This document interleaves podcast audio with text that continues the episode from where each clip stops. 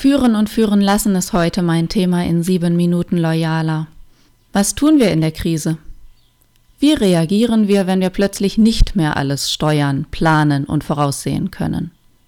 Wie gehen wir mit Angst und Unsicherheit um?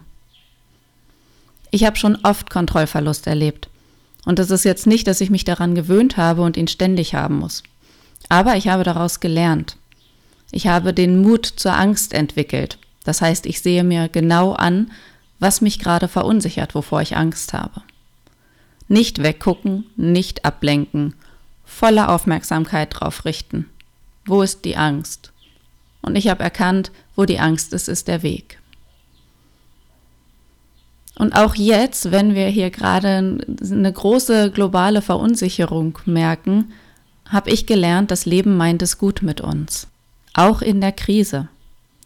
Und weil gerade die aktuelle Situation uns fordert, aufmerksam zu sein, verantwortungsbewusste Entscheidungen zu treffen und das große Ganze zu sehen, möchte ich dich heute einladen, von einer ruhigen, dissoziierten Position auf unsere Situation zu gucken. Und ich möchte dich einladen, in dieser Unabsehbarkeit der nächsten Wochen auch die Chance zu erkennen und zu sehen, dich und dein nächstes Umfeld durch Führen und Loslassen zu entspannen. Ja, ich meine entspannen, entschleunigen und durch Selbstführung ein Exempel zu statuieren. In deinem Leben kannst du durch positives Krisenmanagement neue Ansatzpunkte und Perspektiven eröffnen. Damit meine ich, du kannst dich auf Selbstfürsorge und Nächstenliebe konzentrieren. Durch deine Loyalität dir selbst gegenüber wirst du achtsamer mit dir selbst und auch mit deinen Nächsten umgehen. Schau mal, vielleicht hörst du die Vögel bei mir hier gerade im Hintergrund. Gesünder leben, dir mehr frische Luft gönnen und deine Gesundheit durch Entschleunigung unterstützen. Jetzt ist nicht die Zeit für noch mehr Stress. Jetzt dürfen wir uns ein Stück weit vom Leben führen lassen. Und natürlich ist die Lage ernst, ganz besonders für die Wirtschaft. Da will ich auch nichts verschönern.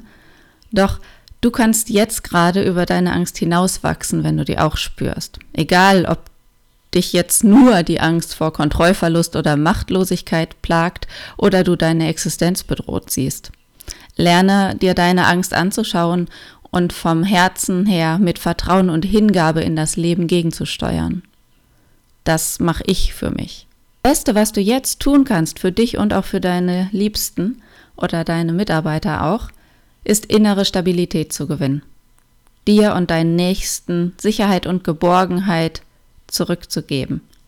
Das ist in dir und das kommt aus dir selbst heraus.